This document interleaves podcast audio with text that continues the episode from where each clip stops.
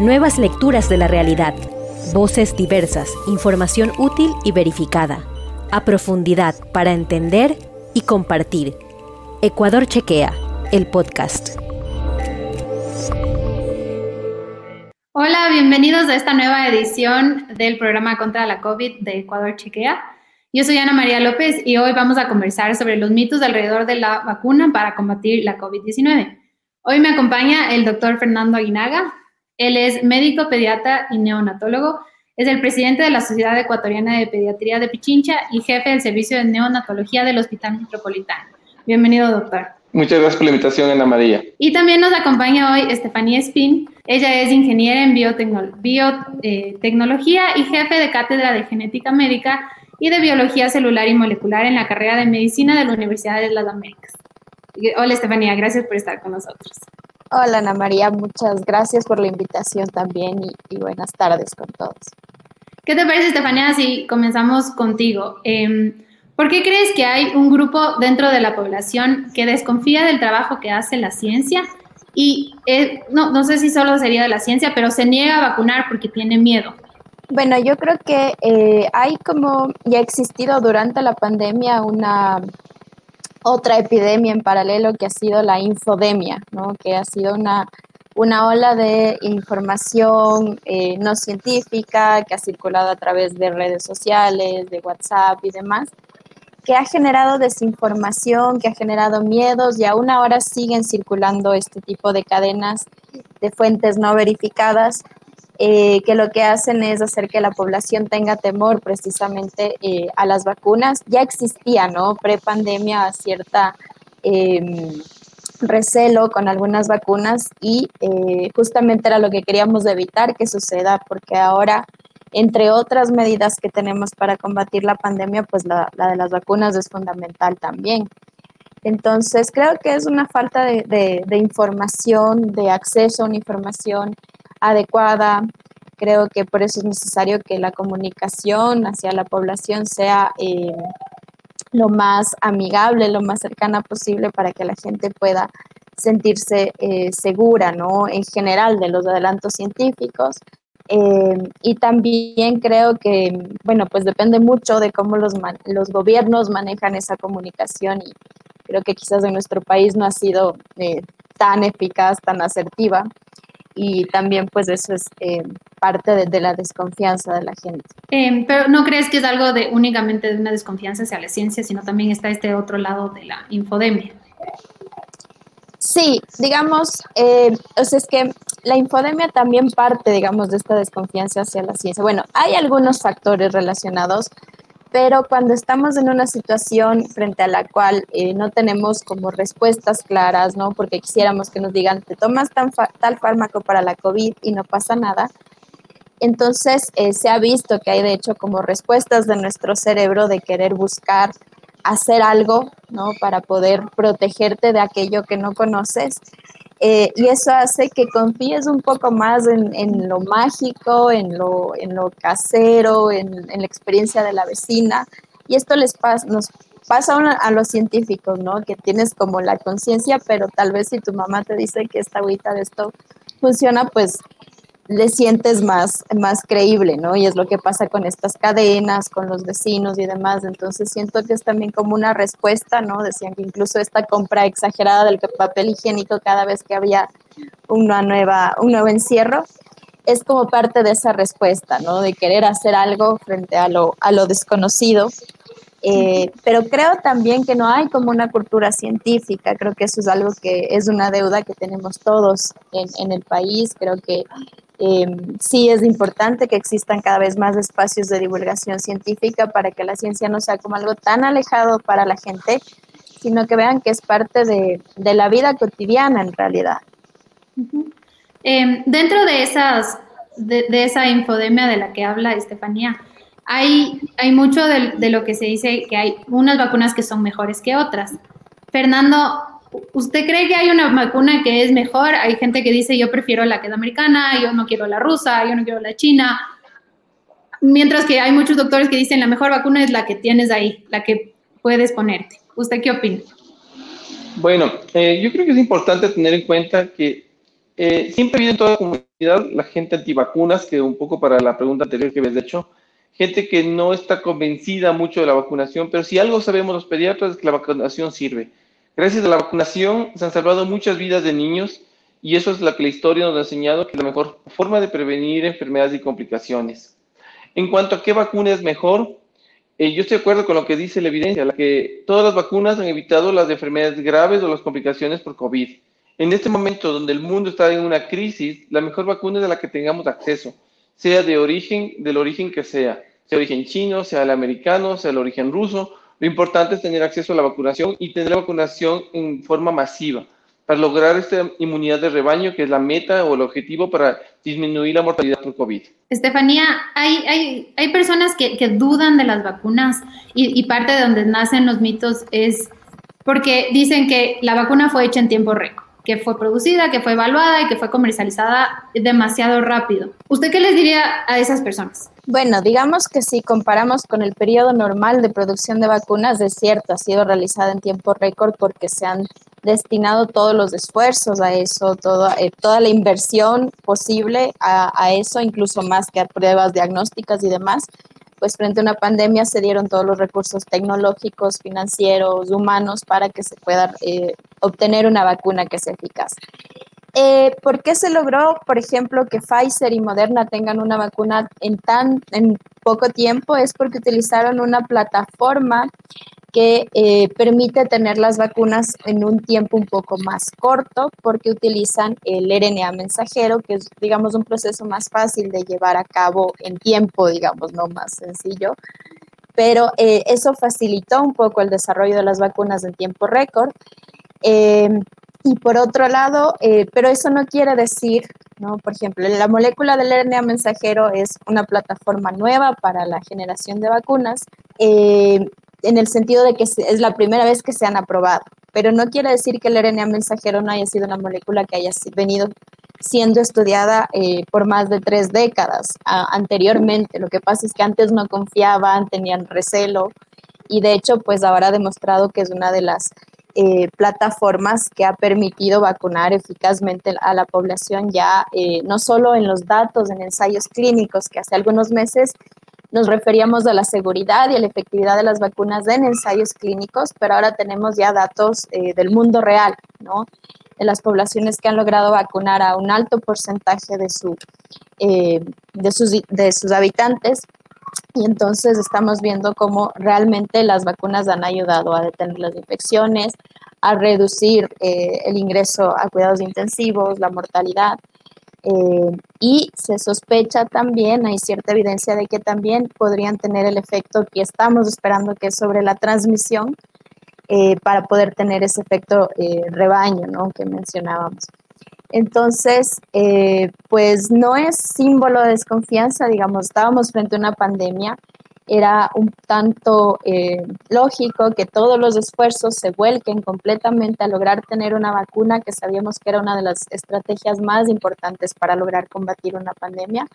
Ahora, es cierto, también tuvimos eh, relativamente suerte, digamos, porque también, claro, hay el concepto para el desarrollo, pero también puede ser que a veces las vacunas ya en la marcha ya probándolas no funcionen, son cosas que también suceden en la ciencia, pero eh, por suerte, estamos ahora con varias vacunas aprobadas, eh, usándose y que están demostrando efectividad.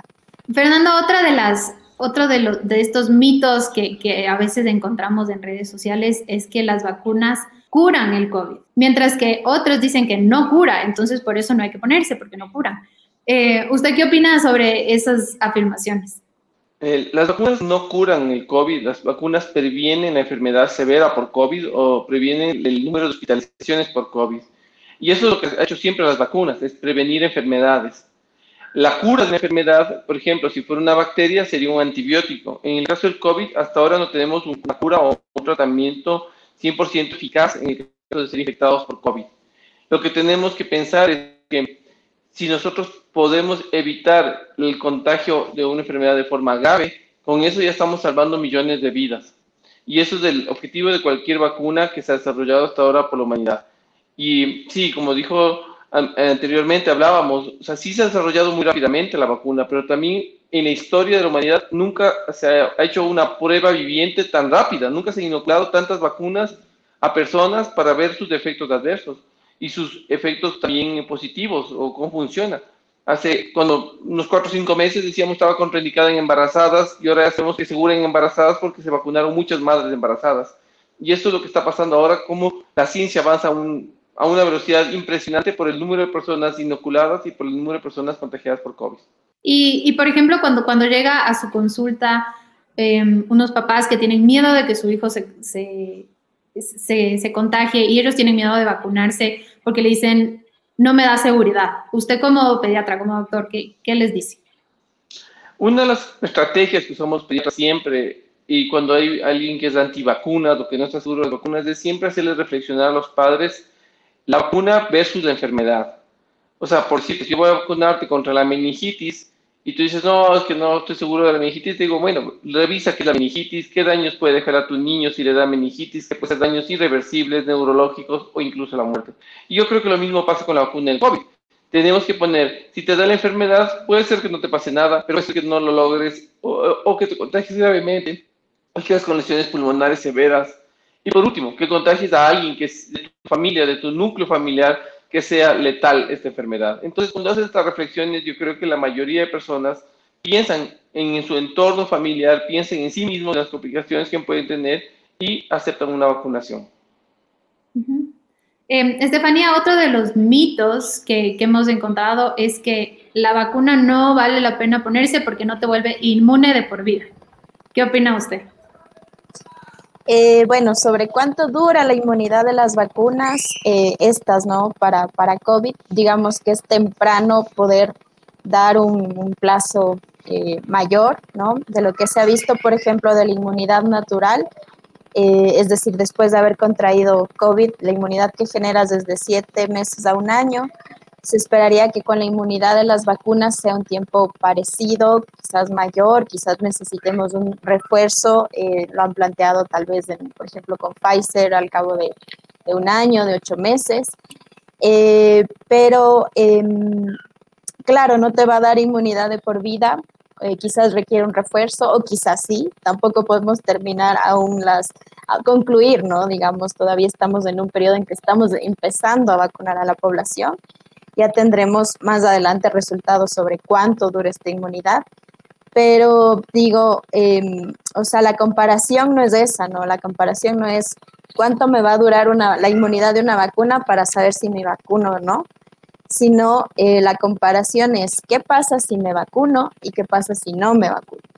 Entonces, ahí sí claramente pues contrapesas el beneficio, ¿no es cierto? Entonces, si no me vacuno, pues tengo riesgo de contraer COVID, em, si bien eh, digamos que la tasa de, un COVID severo o, la mortalidad, digamos, es mayor en personas de eh, edad más avanzada, pero tampoco quiere decir que nosotros, los más jóvenes, quizás seamos totalmente inmunes a un COVID severo o a que se complique nuestro caso, ¿no? Por un lado, y si digamos tenemos la suerte de tener un COVID leve, pues como decía eh, hace un momento eh, el doctor puede ser que contagiemos a alguien, ¿no? Que sí, para quien sí sea un COVID severo y un COVID eh, mortal. Entonces, me pongo la vacuna versus no me pongo la vacuna, creo que sería como la decisión más, más acertada, ¿no? Que cuánto dura la inmunidad, pues si no dura mucho, luego me pongo el refuerzo y, igual tengo el beneficio de la vacuna. Y esto yo creo que algo que, que sí quiero recalcar es que en cuanto a vacunas, si bien el beneficio es personal también, pero también es un beneficio hacia la comunidad y creo que así es como hay que verlo, ¿no? Es una forma de cuidar a los que quiero también.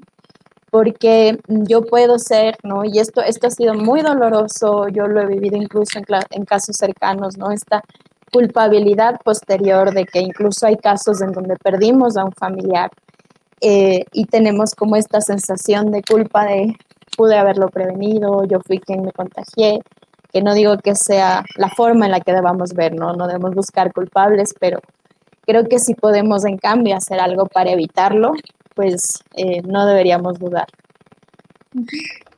Em, Fernando, también hay, hay, personas que son parte de la, de la población de riesgo que tienen miedo a vacunarse porque dicen, yo no sé qué qué tipo de efectos puede tener a mediano o a largo plazo. Dentro de esa población están, usted habló de las mujeres embarazadas, también los, los adolescentes.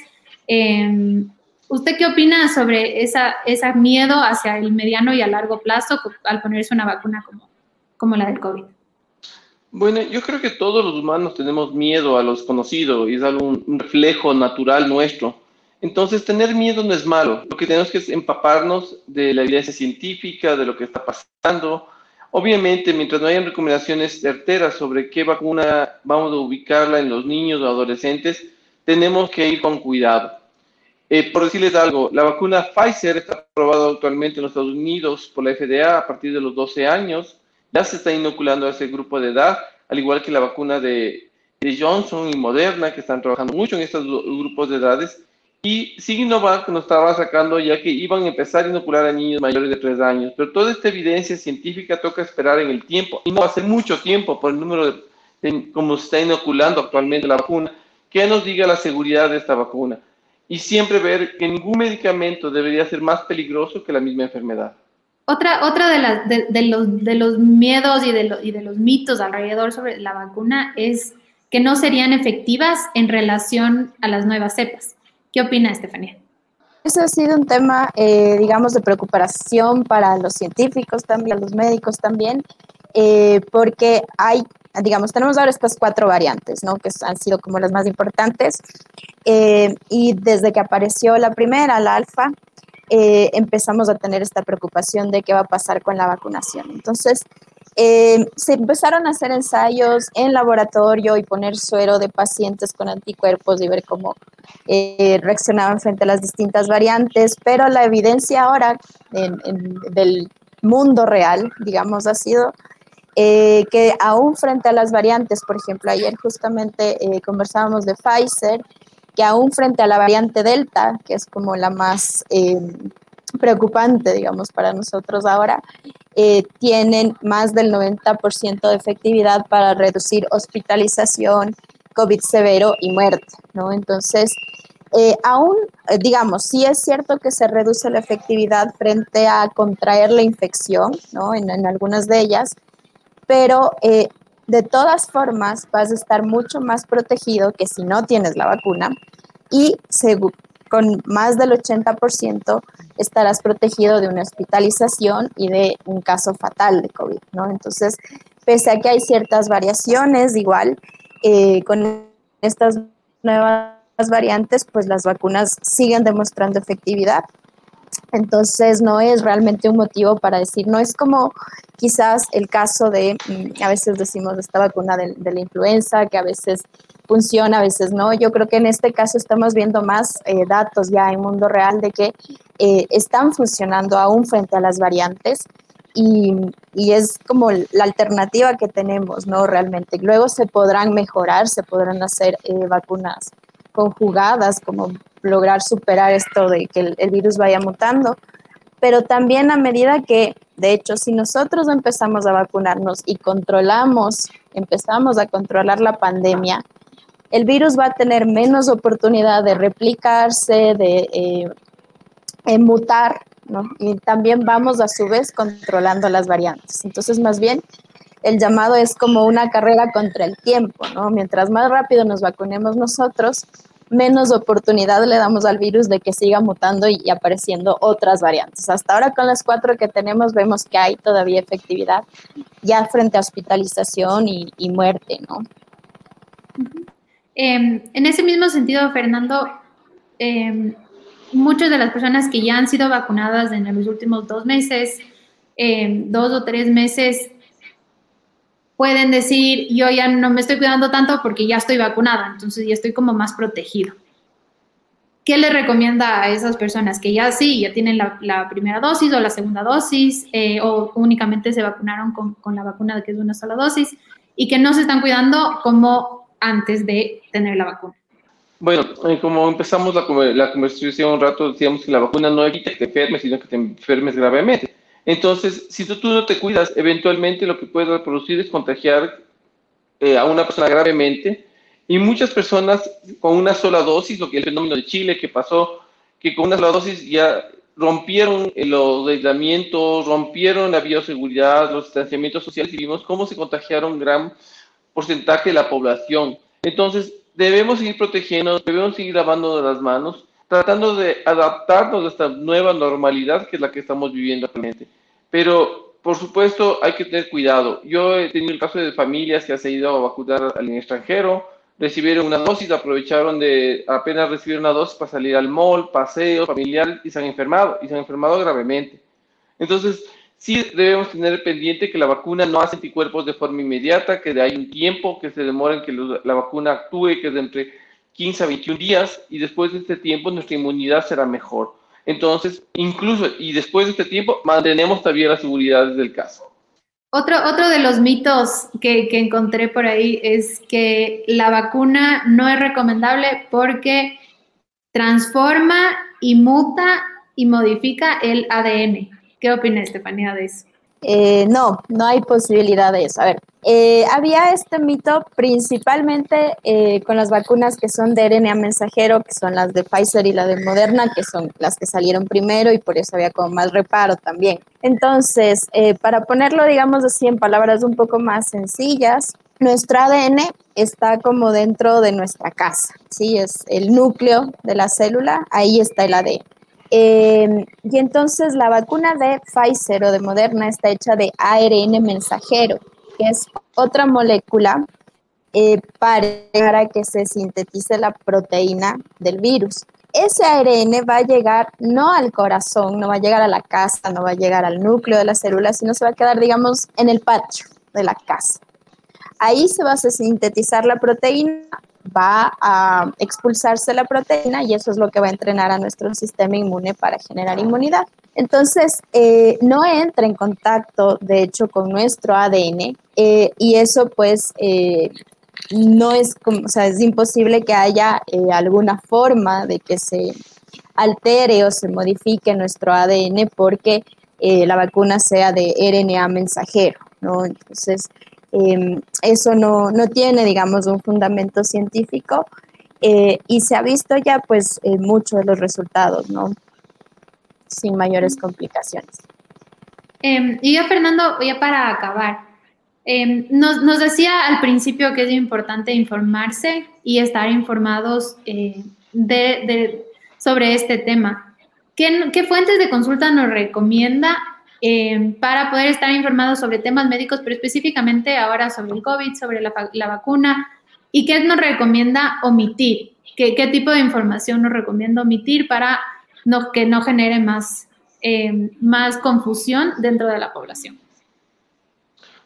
Bueno, yo creo que lo más importante para tener información es siempre conversar con tu médico de cabecera, con tu médico de confianza, porque tenemos mucho a ser doctores Google ahora todo googleamos y vemos y lo interpretamos a nuestro gusto y a, lo que creemos, desde teorías conspirativas hasta teorías súper eh, especiales de, de, cualquier información que recibimos. Entonces, siempre comentar con personas que están capacitadas, como los médicos que son de confianza, es un buen fuente de información. Ver las informaciones oficiales que te da el Ministerio de Salud Pública, OPS, OMS, UNICEF, que nos van a dar información valiosa y que está totalmente validada no dejarnos de engañar básicamente de las noticias que salen en redes sociales, muchas veces sin un fundamento, no dejar de engañar en lo que dijo Juan o Pedro, que oyó por ahí, siempre tener esta base de fundamentos y sobre todo no repetir las noticias si no tienes fundamentos, porque así se han hecho muchos de los problemas actuales que se hacen redes, que se comparten, y eso es lo que causa desinformación en la población. Tenemos, tenemos una pregunta de, uno de, una persona que nos está viendo y escuchando. Em, la ponemos ahorita. Eh, Emilio pregunta, ¿estas vacunas podrían hacer que en Ecuador pase lo que en Chile, que está por, que está por confinar nuevamente? Eh, Fernando. Bueno, eh, si no nos cuidamos y no tenemos las medidas de bioseguridad, seguro que nos va a pasar lo mismo que ha pasado en Chile o en otros países o sea, tenemos que ser conscientes. El problema de esto es que la gente tiene que concientizar que esta es nuestra nueva normalidad, que tenemos que aprender a lavarnos las manos, que tenemos que aprender a usar la mascarilla, tener distanciamiento social. Y, y esto, lastimosamente, es una nueva forma de vida que estamos haciendo. Que las vacunas funcionan, sí funcionan, pero tenemos que dejar tiempo para que ellas generen anticuerpos en nuestro cuerpo y, ese, y esos anticuerpos sean de utilidad y también ver que, cada, que la población se vacune masivamente. No tengo el dato exacto cuántos vamos vacunando ahora, pero según el plan del gobierno, para septiembre deberíamos estar vacunados casi, casi ya un 50-60% de la población ecuatoriana. Estefanía, no sé si quiere agregar algo a la pregunta de nuestro oyente. Sí, eh, bueno, yo de acuerdo totalmente con Fernando, eh, solamente como agregar que eh, mucha gente decía, bueno, las vacunas no sirven porque mira, en Chile están vacunando un alto porcentaje de la población y ahora están otra vez confinados. Entonces, yo quería solamente añadir que eso se debe más a un comportamiento de la gente, a una sensación de falsa seguridad eh, solamente con saber que las vacunas llegaron, ¿no? Para cuando se dispararon los picos fue también por, eh, había verano, se liberaron las restricciones, la gente tenía, el 5% de la población tenía eh, solamente, las, tenía las dos dosis, el resto tenía la una, una sola dosis. y además no hubo ningún otro cuidado, ¿no? Entonces, si bien las vacunas son una gran ayuda, eh, no podemos confiarnos solamente de las vacunas y también debemos ser conscientes, como justo tú decías hace un momento, pues hasta que yo tenga las dos dosis y hayan pasado 7, 14 días, realmente podría, podría considerar que estoy inmune. Eh, y eso son muy buenas noticias para todos. Quiero ser también, digamos, positiva, ¿no? Pero, eh, sin embargo, como decía Fernando, hasta ahora no tenemos la certeza de que voy a evitar transmitir, ¿no? Se ha visto, por ejemplo, que la de Pfizer eh, en Reino Unido sí evita, por ejemplo, que eh, los miembros de la familia que conviven contigo en un 50% reduce la transmisión de, del COVID, del virus, digamos pero eh, no podemos confiarnos. Además, hay que considerar que eh, mucha gente, ah, también hubo un llamado porque el, el, gran epidemiólogo de Estados Unidos dijo que ya si tienes las dos dosis puedes sacarte la mascarilla en lugares abiertos y demás.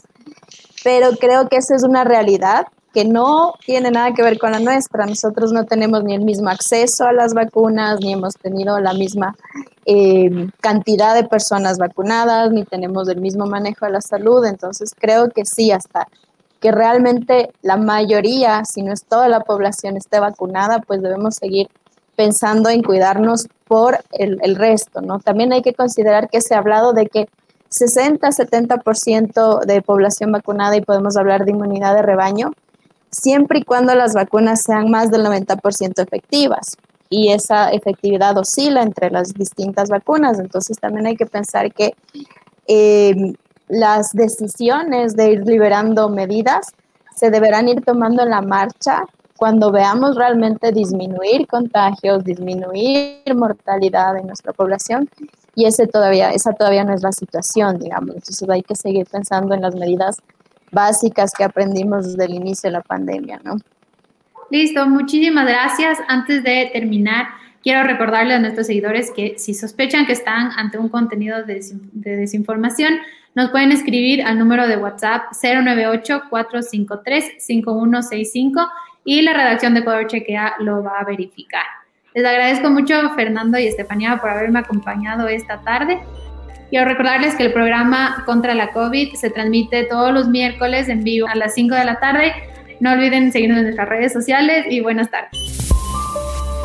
Nuevas lecturas de la realidad. Voces diversas, información útil y verificada. A profundidad para entender y compartir. Ecuador Chequea, el podcast.